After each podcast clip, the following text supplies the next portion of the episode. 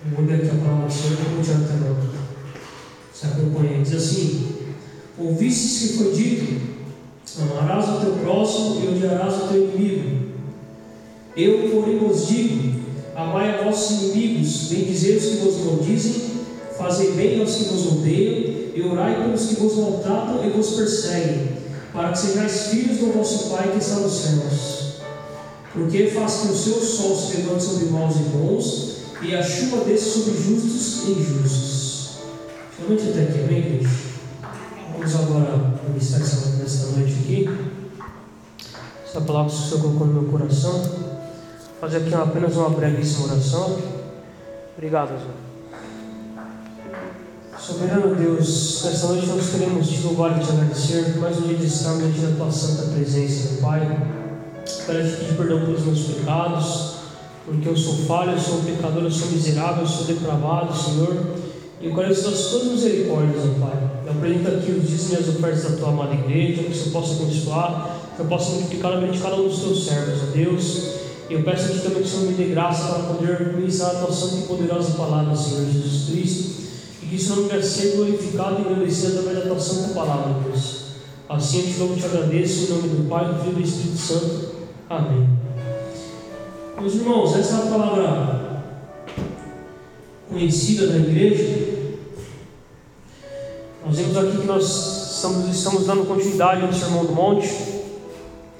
Nós vemos que Jesus aqui, mais uma vez, nos, nos mostra a grandeza de servirmos a Deus. Ele, e Ele nos mostra o quão, qual é a coisa aqui, irmãos, o quão profundo é você ser cristão. Que ele diz assim, ó, essa versão que nós lemos, a versão, acho que é a versão corrigida, mas você pega na, na versão Ara, ele diz assim, ó, ouviste foi dito, amarás o teu próximo e odiarás o teu inimigo, eu porém vos digo, amai os vossos inimigos e orai pelos que vos perseguem, para que vos torneis filhos do vosso Pai Celeste, porque Ele faz nascer o sol sobre e bons e vir chuva sobre e injustos. E aí a primeira coisa que me chamou a atenção, meus irmãos, quando, Jesus, quando eu me deparo com esse texto aqui, no verso 43, Jesus diz assim: ó, Ouvistes que foi dito: Amarás o teu próximo e odiarás o teu inimigo, ou aborrecerás o teu inimigo. Quando a gente pega essa expressão no final que ele fala, odiarás o teu inimigo, essa expressão, irmãos, ela não aparece no Antigo Testamento.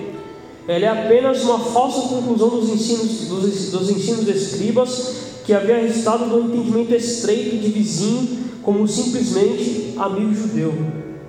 Se a gente pegar a passagem que Jesus está falando aqui, está lá em Levítico 19, 18, a Bíblia diz assim: ó, Não te vingarás nem guardarás ira contra os filhos do teu povo, mas amarás o teu próximo como a ti mesmo, eu sou o Senhor. Então, essa parte de odiar o inimigo, isso aí provém da, tradução, da tradição judaica, irmãos. Porque os judeus eles eram muito, digamos, nacionalistas, e todos aqueles gentios que, que não faziam parte da aliança eram rejeitados pelos judeus. E aí Jesus vem falar, falar dessa maneira, ó, amarás, ele diz assim no verso 43, ouvistes que foi dito, amarás o seu próximo e odiarás o seu inimigo. Ou seja, Jesus está dizendo aqui, olha, os, os, fariseus, os, os fariseus estão dizendo isso, mas agora eu vou dizer assim, ele diz assim, ó, eu porém vos digo, amai os vossos inimigos, Abençoai os que vos amaldiçoam, fazei o bem aos que vos odeiam, e orai pelos que vos tratam com maldade e vos perseguem. Essa versão aqui da, da minha Bíblia é um pouquinho diferente aqui de James. Mas Jesus aqui está nos ensinando, irmãos, uma verdade grandiosa e gloriosa. Ele diz que nós devemos amar os nossos inimigos. Eu peguei aqui, irmãos, uma, uma, uma pequena passagem para os irmãos entenderem porque Jesus, Jesus disse isso. Há um judeu chamado Maimonides ou alguns chamam ele de Ramban, que ele é uma autoridade judaica que viveu no século 11 depois de Cristo. Ele diz assim, ó, numa das, das passagens da, da, da, da tra, tra, tradição judaica, diz assim, ó, se um judeu vir um gentil cair no mar, não deve ajudá-lo de modo nenhum, porque está escrito, não te levantarás contra o sangue do teu próximo, mas esse gentil não é teu próximo. Então, irmãos, em concordância com o que Jesus disse na época, a visão que os judeus tinham dos gentios era uma visão deturpada, era uma visão que não condizia com a visão de Deus, com a perspectiva divina sobre os gentios. Porque os judeus, pelo fato de eles serem, os, de serem o povo escolhido de Deus, eles tinham essa visão. E aí nós vemos aqui, nós podemos perguntar aqui, irmãos, por que, os judeus tinham essa visão? Por que, os judeus pensavam dessa maneira? E outra coisa que nós podemos frisar aqui, na época que Jesus esteve nessa terra, lá no século I, muitos judeus eles eram acusados de detestar a raça humana por conta desse, digamos, desse nacionalismo exacerbado, meus irmãos. Eles não viam os gentios como povo de Deus, e de fato não eram, mas para eles todo gentil era um ímpio, todo gentil não prestava. E como eu li aqui na passagem do Maimonides aqui, se ele, ele escreveu, se visse lá um gentil se afogando, deixa morrer, não ajuda. E aí quando a gente parte para a Bíblia, meus irmãos, para nós entendermos por que Jesus disse isso, Alguns motivos que levam você a crer. Por que, que judeus eles, eles agiam assim? Anotei aqui cinco motivos. Quando os judeus eles entraram em Canaã, eles receberam ordens de Deus para exterminar os, os cananitas. Está lá em Deuteronômio 20, 17 e Êxodo 34, 11. Então Deus, Deus, Deus deu ordem, falando: olha, quando vocês entrarem em Canaã, vocês destruam aquele povo. Outra coisa que nós podemos pensar aqui, os judeus receberam ordem de Deus para não tratar com brandura os amorreus, os moabitas e os midianitas. Ou seja, na terra que os judeus chegassem e tivessem um desses povos, não era para ter, digamos, para ter, para ter amizade com esses povos. Não era para tratar com brandura eles. Outra coisa aqui, o próprio Deus declarou que riscaria a memória de Amaleque a seu povo. Falei no Deuteronômio 25, 19. Outro motivo aqui que nós podemos pensar por que os judeus pensavam assim. A lei que foi dada a Moisés, ela permitia que se alguém matasse uma pessoa de forma involuntária, um parente da vítima tinha permissão de vingar aquela morte e executar o homicida. Está lá em Deuteronômio 19,6. E o quinto motivo aqui que eu elenquei aqui, aos salmos imprecatórios, onde certas maldições são imprecadas contra determinadas pessoas. Aí a gente vai falar para o livro de Salmos. Esse livro de Salmos ele contém 20 salmos que são classificados como salmos imprecatórios. O que é isso, presbítero Leandro? Salmo imprecatório vem, de, vem do nome chamado imprecação, que significa maldição, praga, por conta da sua mensagem. Às vezes bem dura, contendo pedidos a Deus pelos castigos dos inimigos. Então nós podemos perceber, irmãos, que a mentalidade judaica que eles tinham sobre os inimigos era diferente da perspectiva divina. Eu olhei aqui alguns motivos, Deus falando de fato para exterminar os povos, mas Deus tinha motivos para que aquele povo, para que aquele povo fosse exterminado.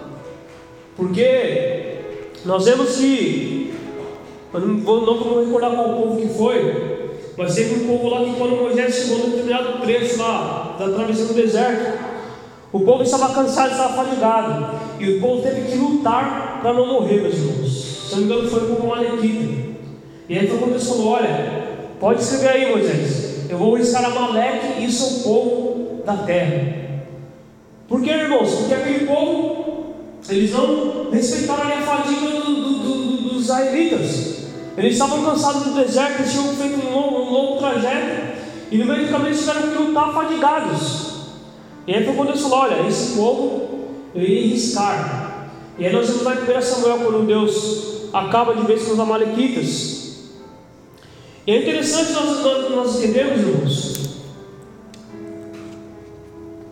que a Bíblia nos diz que Jesus Cristo, Ele trouxe paz entre os judeus e gentios. Você abrir a sua Bíblia lá em Efésios 2,14, está escrito assim: ó, Porque Ele é a nossa paz, o qual de ambos os povos fez um e derrubando a parede de separação que estava no meio. Então Jesus vem e faz com que os dois povos se tornem um. Biblicamente falando, como Paulo diz, eu não vou me recordar qual texto bíblico ele diz, mas ele diz que nós somos enxertados na figueira. Ou seja, a figueira representa o povo judeu. E nós, nós somos enxertados nessa figueira. O povo escolhido por Deus foram os judeus. Alguns dizem hebreus, alguns dizem israelitas, mas nós sabemos que eles, eles foram um povo que foi escolhido por Deus. E nós viemos depois, com o advento da cruz de Cristo.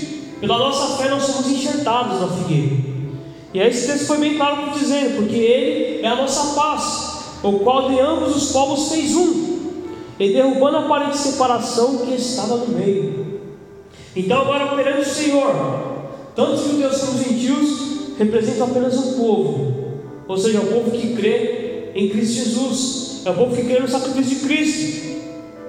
E aí no verso 44 Jesus diz assim: ó, Eu, porém, vos digo: amai a vossos inimigos, bendizei os que vos maldizem, fazei bem aos que vos odeiam, e orai pelos que vos maltratam vos perseguem. Meu Deus, olha isso, irmãos. Amai a vossos inimigos, bendizei os que vos maldizem, fazei bem aos que vos odeiam, e orai pelos que vos maltratam e vos perseguem. Irmãos, isso é muito forte. Primeiro aspecto que nós temos que enfatizar aqui: Jesus, Ele está nos ordenando a amar os nossos inimigos. Veja bem, amar é diferente de você gostar. Amar é algo mais profundo. Amar é algo que contém mais profundidade. Nós cantamos aqui que o amor de Deus é inexplicável. E de fato é, o amor de Deus é inexplicável. Jesus vem e fala: olha, amai a vossos inimigos. Mas qual é que a gente pode entender aqui para falar isso, quando você pega lá a parábola do bom samaritano, lá em Lucas 10, de 30 a 37, Jesus deixou bem claro ali essa verdade gloriosa. Por quê? Porque os judeus não se davam com os samaritanos. Os judeus, eles tinham ojeriza dos samaritanos. E eles vêm contar aquela história, aquela parábola maravilhosa, falando: olha, eu vou mostrar para vocês o que significa o amor ao próximo. O que significa você amar o seu inimigo, meus irmãos? Eu vou ler aqui o texto, irmãos, para não ficar nas minhas palavras. Lucas 10, 30. Ele diz assim: ó, e respondeu, respondendo Jesus, disse: Um certo homem descia de Jerusalém para Jericó, e caiu entre ladrões, os quais o, despoliam, e o feriram, e partiram, deixando-o quase morto. E por acaso descia pelo mesmo caminho o certo sacerdote. E quando ele ouviu, passou pelo outro lado. E assim também um levita, quando chegou ao lugar e ouviu, ele passou pelo outro lado. Mas um certo samaritano, estando de viagem, veio até ele e, vendo-o, teve compaixão dele. E aproximando-se dele, atou-lhe as feridas, derramando nelas azeite e vinho e pondo sobre seu próprio animal, levou-o para uma hospedaria e cuidou dele. E no dia seguinte, partindo, ele tirou dois denários e deu-os ao hospedeiro e disse-lhe: Cuida dele, e tudo o que demais gastares, na minha volta eu te pagarei. Ora, qual destes, destes três que parece que se tornou próximo daquele que caiu entre os ladrões? E ele disse: O que mostrou misericórdia para com ele. Então disse Jesus: Vai e faz tudo do mesmo modo. Então nós vemos aqui que Jesus nos mostra uma verdade gloriosa: que o bem-aventurado, aquele que nasceu de novo, aquele que sai de Jesus, ele deve amar o seu inimigo. Ou seja, amar é diferente de gostar. Eu devo amar aquele que é meu inimigo. E o que é, e, e o que é inimigo, amada igreja? Inimigo que se encontra em oposição, se mostra hostil, contrário, funesto, adverso, que milita em campo contrário. Olha que interessantíssimo Então nós temos que amar essas pessoas. Aquela pessoa que milita no campo contrário ao Jesus está dizendo: olha, você tem que amar o seu inimigo. Você tem que amar aquela pessoa que é hostil com você. Você tem que amar aquela pessoa que é adversa a você. Nós vemos que a tradição dizia: odiar os inimigos. Jesus veio e falou: não, amai os nossos inimigos. Jesus disse bem claramente: Eu, eu porém vos digo, dizendo: Olha, diante da minha autoridade que vem provém do Senhor, eu digo para vocês: amai os vossos inimigos. E aí nós vemos aqui, quando a gente traz para o contexto judaico da época, Jesus estava dizendo para os judeus que eram ouvintes deles, dizendo: Olha, judeus, amem os gentios, Jesus estava querendo dizer isso para os judeus da época, porque eles deveriam amar os gentios da época. E nós vemos que Jesus amou os gentios. Eu escrevi aqui, ó, mostrar amor ao inimigo é uma virtude de um bem-aventurado. Somente quem é bem-aventurado consegue ter essa virtude, porque é a virtude provém do alto, meus irmãos. A virtude provém do Espírito Santo de Deus, não provém de nós mesmos. Porque nós somos incapazes de demonstrar esse amor se nós não tivermos o Espírito Santo de Deus em nossas vidas. E nós vemos que Jesus ele mostrou isso quando ele estava lá na cruz do Calvário. Aqueles homens haviam chicoteado ele, aqueles homens haviam cuspido na cara dele, aqueles homens haviam surrado Jesus. E nessa morte ele diz: Pai, perdoa-lhes, porque eles não sabem o que fazem. Quantos nós agiríamos da mesma maneira que Cristo, irmãos?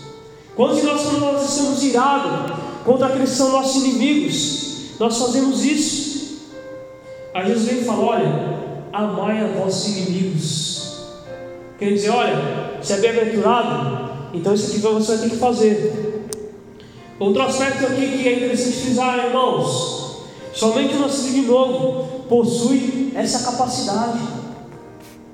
Essa é uma atitude que você vai ver somente quem nasceu de novo, irmãos. Quem é nasceu de novo não tem essa capacidade de amar o inimigo. Não possui. Por quê? Isso provém de dentro, vem do, do, do Santo Espírito de Deus.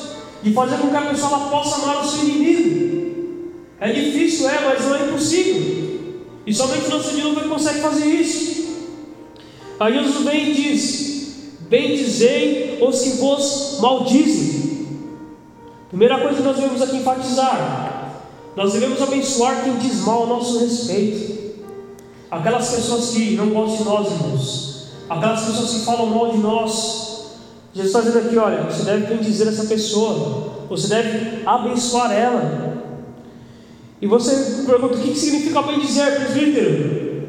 Diz assim no dicionário: bendizer, dar glória, declarar como bendito, dizer bem de invocar ou conceder bênção a, abençoar, trazer felicidade, sorte, proteção a, agradecer por uma bênção dádiva recebida. Então Jesus está dizendo: olha, quando uma pessoa mal dizer do seu respeito, você tem que declarar que ele é um bendito, você tem que abençoar essa pessoa. É isso que estamos ensinando nesse versículo aqui, meus irmãos. Nós devemos bem dizer aqueles que nos maldizem. Devemos abençoar aquela pessoa que fala mal de nós. Devemos abençoar aquela pessoa que não gosta de nós. Por que isso? Porque isso trará glória a Deus. Você vê que no verso 40 que ele vai dizer: Para que sejais filhos de Deus. Ou seja, somente quem é filho é que consegue fazer isso. Somente quem é filho de Deus é que consegue fazer isso. Bem dizer aquele que vos maldize amar os inimigos. É muito forte isso, é muito profundo, irmãos. A outra página ele diz: Fazeis bem aos que vos odeiam. Aqui é importante notar, irmãos, que Jesus ele nos mostra a supremacia do amor, do amor. E aí fazendo uma analogia com Deus, meus irmãos. Quantos ímpios aí você conhecemos que são rebeldes contra Deus? Vemos muitos ateus aí, muitas pessoas que falam mal de Deus e elas são abençoadas. Por que isso? Porque existe um negócio chamado a graça comum de Deus, irmãos.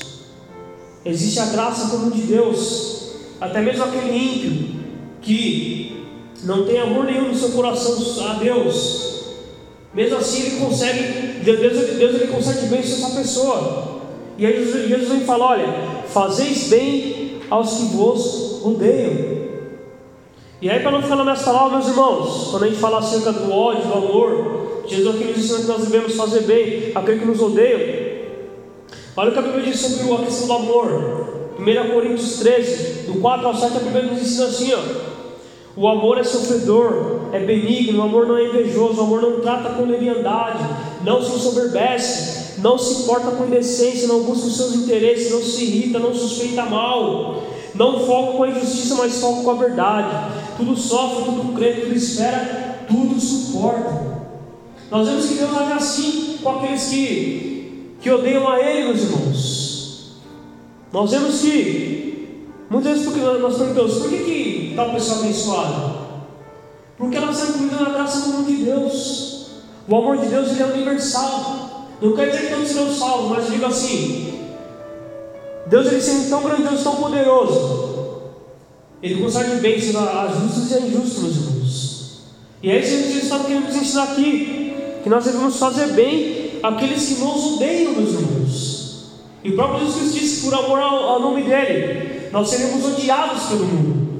E aqui está nos ensinando outra verdade gloriosa: que aquelas pessoas que nos odeiam, nós temos que fazer bem a elas, meus irmãos. Aí quando é você, partimos para o dicionário, o que significa o ódio? Tipo, uma pessoa odiar a outra. O que é o ódio? É uma aversão intensa, motivada por medo, raiva ou injúria sofrida. Ter extrema aversão a alguém. Olha isso, irmãos. A pessoa vai ter todo esse sentimento contra nós. E Jesus está nos dizendo: olha, fazei bem aquele que, odeia, que vos odeia. Ou seja, aquela pessoa, a pessoa que tem aversão contra mim, eu tenho que fazer bem para ela. Aquela pessoa que muitas vezes me injuria por me odiar, eu tenho que fazer bem a ela. Eu fico imaginando, meus irmãos, os judeus ouvindo esse discurso de Jesus, os fariseus que conheciam a lei, aqueles que eram conhecedores da Torá, aqueles homens que ensinavam nas sinagogas. Eu fico imaginando eles ouvindo esse discurso, pensando: esse Jesus é, esse cara é louco, perdão, Paulo dizendo: esse, esse, esse rapaz é louco. Aí Jesus vem e mostra, meus irmãos, que ser cristão não é de qualquer maneira. Ser cristão não é de qualquer maneira. Devemos respeitar e obedecer essa santa palavra que nós estamos vendo aqui neste dia, meus irmãos. Dizendo que nós, Jesus dizendo que nós devemos fazer bem àquele que nos odeiam.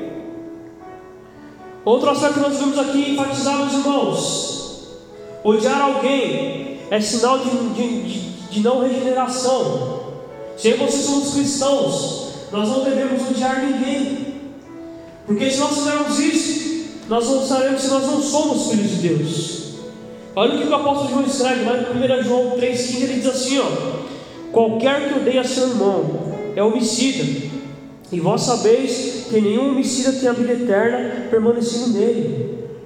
Então, se eu digo que eu odeio meu irmão, o amor de Cristo não está no meu coração.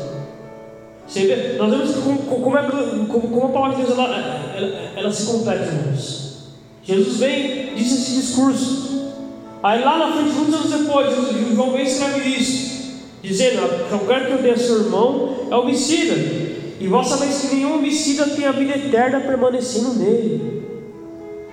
Então nós devemos aprender isso nessa noite, meus irmãos, e nós devemos fazer bem aqueles que nos odeiam, diferente da tradição judaica da época, diferente da forma que os judeus pensavam, nós devemos fazer bem aqueles que nos odeiam.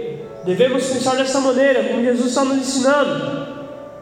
Aí escreve aqui: Jesus estava mostrando aos seus discípulos e aos seus ouvintes que eles deveriam amar os gentios, os publicanos, amar os romanos, todos aqueles que se opunham aos judeus na época. Veja, meus irmãos, os judeus eles não gostavam dos romanos. Por quê? Porque eles estavam, eles estavam sob o jugo do Império Romano. Eles deveriam pagar altos impostos. Eles deveriam se submeter muitas às vezes romanas, que iam, que iam em desacordo com, com aquilo que a Bíblia estabelecia. Os gentios da época, aqueles que vinham de outras religiões, aqueles que vinham de, de outras vertentes religiosas. Aí Jesus vem e fala: olha, vocês, amar, vocês devem amar essas pessoas, amar os gentios, amar os publicanos, os cobradores de impostos. Aqueles homens, irmãos, eram, eram, eram, eram tidos como os políticos de hoje. Ninguém gosta de político, naquela época ninguém gostava de cobrador de impostos. Aí Jesus vem e fala: olha, vocês devem amar essas pessoas. Quer dizer, olha, ele também é um homem ou uma mulher de Deus. É muito forte isso, meus irmãos. Anotei aqui que nós devemos enfatizar nessa verdade que o Senhor nos ensina. Jesus novamente nos mostra a magnitude das bem-aventuranças. Jesus nos mostra aqui, meus irmãos, que para você ser bem-aventurado, você tem que estar como nascido de novo. Como ele disse lá em, João 3, ele para Nicodemos, dizer Nicodemos, é necessário, para você correr do céu, você precisa nascer de novo, você precisa nascer do alto. E aí Jesus vem nos mostrar isso aqui, meus irmãos. Na última parte do versículo ele diz assim, ó, e orai pelos que vos maltratam e vos perseguem. O que é orar, meus irmãos? O que é uma oração? é uma súplica, é um pedido dirigido a Deus. Deus está dizendo: olha, aqueles que maltratar vocês, vocês devem suplicar a Deus por essa vida. O que, é ser maltratado, amada igreja? Ofendido por palavras ou atos, ultrajado. Ou seja, quando alguém está me maltratando, me ofendendo, eu tenho que orar pela vida dessa pessoa.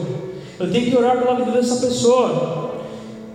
O que é ser perseguido, meus irmãos? Que ou aquele que sofre ou sofreu perseguição. Então nós vamos aqui que se a pessoa me maltratar, se a pessoa me ofender, Jesus está dizendo que eu tenho que orar por essa pessoa. Eu tenho que orar por aquele que me maltrata e me persegue, meus irmãos. E nós vemos que a igreja primitiva ela fazia muito isso. Quando ali antes da, da caída de Jerusalém 70, os cristãos sofreram forte perseguição do imperador Nero. Aquele homem era um endemoniado, meus irmãos. Aquele homem, ele fazia naquela época lá em Roma, ele passava uma substância no corpo dos cristãos. Dizem os historiadores que era como se fosse esse pinche que passa no asfalto e fazia os cristãos queimarem dentro da cidade. A pessoa queimava por horas até morrer. E muitos cristãos intercediam pela vida deste homem. Veja, era um homem ímpio, era um homem que não temia Deus.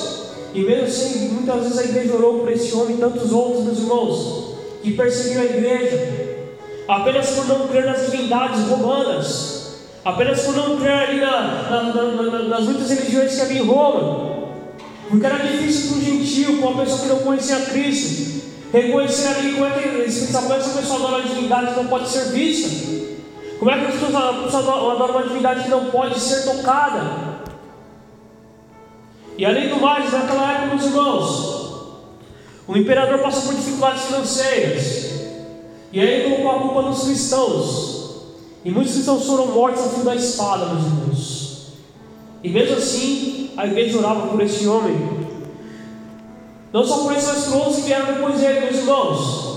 Porque nos dois, nos, dois, nos dois primeiros séculos da igreja cristã, a igreja sofreu forte perseguição em Roma em Jerusalém.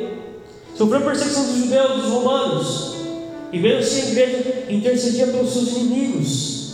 Por quê? Porque a igreja queria imitar a Cristo. A igreja queria imitar o seu Senhor e Salvador Jesus Cristo. E aqui, meus irmãos, escrevi aqui, ó. Jesus nos ensinou na prática a orar por aqueles que nos maltratam e nos perseguem.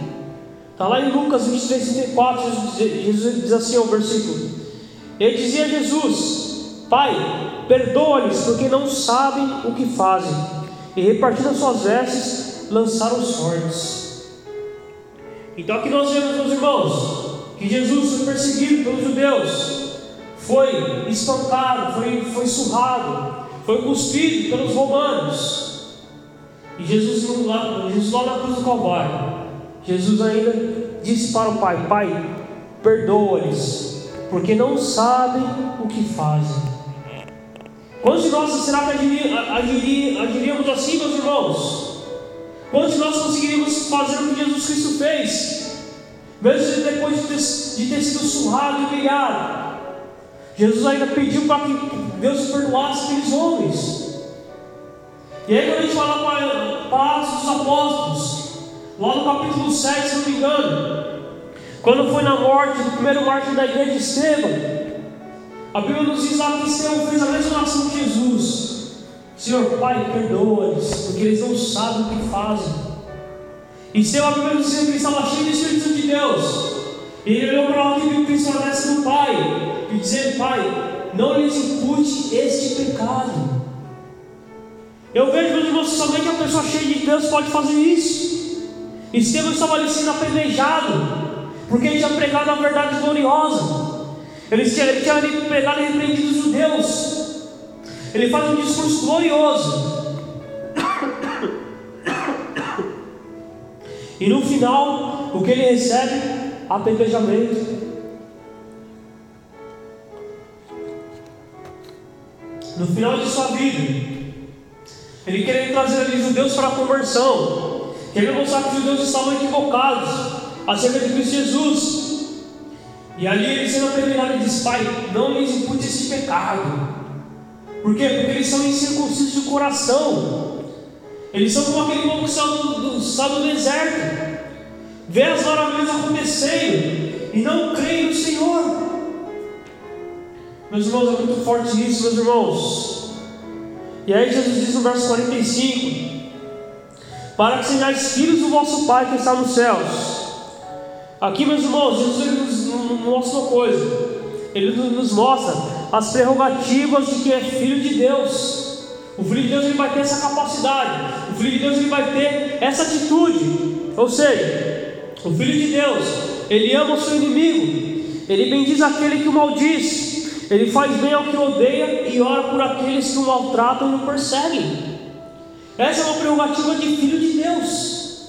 Quem não é filho de Deus não faz isso, meu irmão. Olha que forte isso.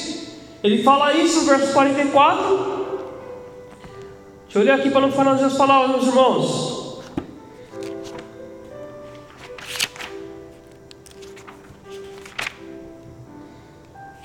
Ele diz: Eu, porém, vos digo: amai vossos inimigos, abençoai os que vos amaldiçoam, fazei o bem aos que vos odeiam, e orai pelos que vos tratam com maldade e vos perseguem, para que sejais filhos do vosso Pai que está nos céus. Olha aqui a condicional, meus irmãos. Depois de fazer isso, serei, serei filho, filho de Deus. É muito forte isso, meus irmãos. Jesus aqui nos mostra claramente que há uma distinção entre quem é filho de Deus e quem não é filho de Deus.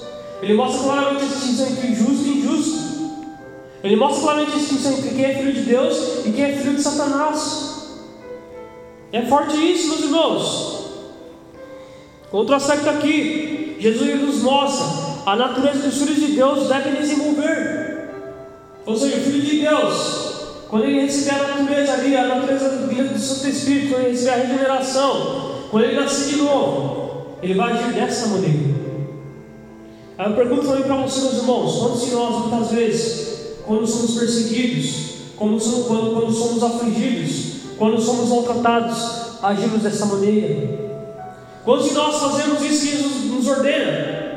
Amamos os nossos inimigos, como aquele bom samaritano lá de Lucas 10, 30, 37.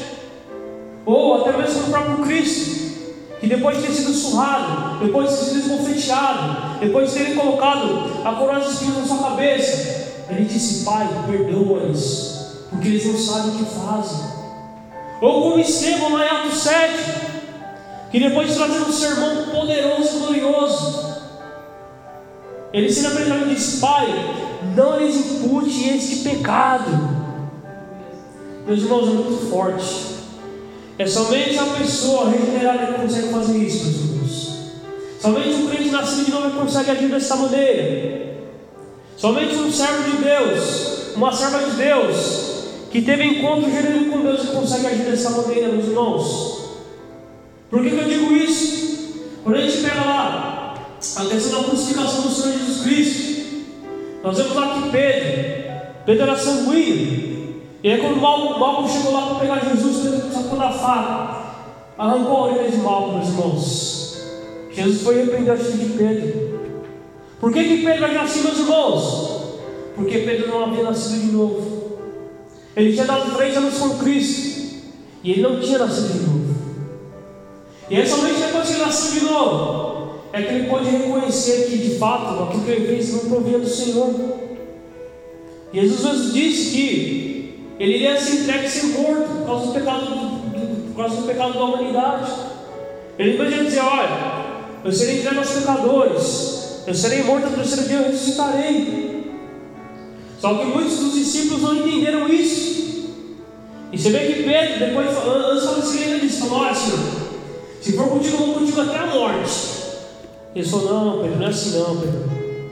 Eu te conheço, Pedro, você vai fugir, cara. Ainda antes do galo cantar da terceira vez você vai me negar, Pedro. E eu corri exatamente como Jesus Cristo disse.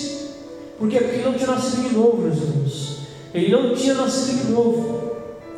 Meus irmãos, se vocês pegarem um livro chamado Livro dos Mártires, eu já disse aqui em outra oportunidade, leiam esse livro, meus irmãos. Vocês vão ver que a morte de todos os cristãos que são é, relatados. Mundo, a maioria foi queimada na fogueira pela igreja católica. alguns foram mortos com lança, alguns foram mortos com pedrada. Todos eles iam para a morte, felizes da vida, porque iriam se encontrar com o Senhor, e iriam interceder por aqueles que estavam executando a sentença, meus irmãos. Essa convicção somente o Espírito Santo de Deus pode nos dar, meus irmãos. Somente o Espírito provém do Senhor que pode nos dar essa convicção, amada igreja. Para terminar aqui a última parte do sermão, ele diz assim: ó, porque faz que o sol se levante sobre maus e bons, e a chuva desça sobre justos e injustos. Jesus aqui está nos mostrando que Deus ele abençoa tanto justos como injustos, como eu disse aqui anteriormente.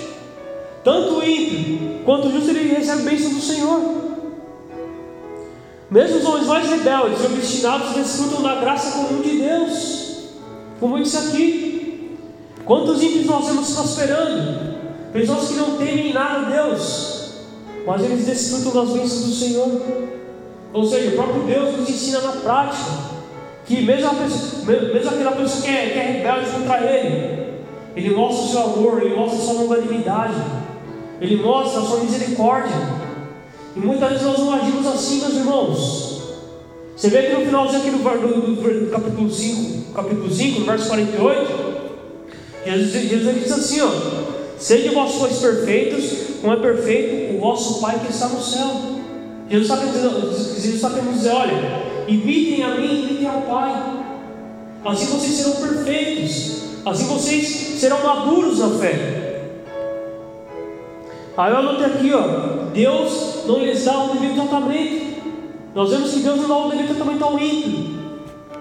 Outro aspecto aqui, meus irmãos, anotei aqui para ficar bem claro. Jesus nos mostra que o amor de Deus ele é universal. Isso não quer dizer que todos serão salvos, mas quer dizer que todos desfrutam de bênçãos vindas de Deus, quer seja justo ou injusto.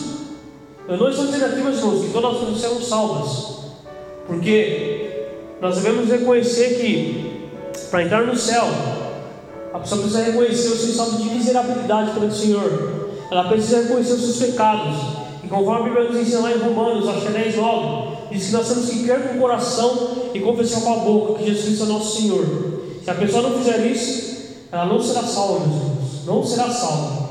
Mas, essa mesma pessoa, ela desfruta de bênçãos que provém do Senhor.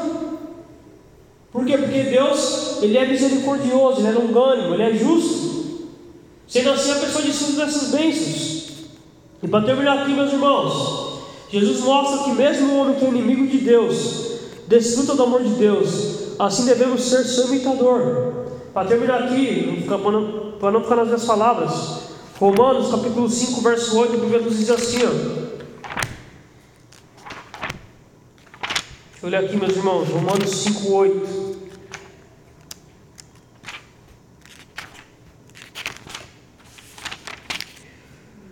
Mas Deus demonstra o seu amor para conosco, em que, em que sendo nós ainda pecadores, Cristo morreu por nós. Em outras traduções diz assim, ó, mas Deus prova o seu amor para conosco, em que Cristo morreu por nós, sendo nós ainda pecadores. Então, quando nós ainda não conhecemos a Cristo, nós, desfrutávamos do amor de Cristo, meus irmãos. Mas agora nós somos reconciliados, agora nós, somos, nós nos tornamos íntimos de Deus por conta da justiça de Cristo que foi imputada em nossas vidas. Amém, meus irmãos?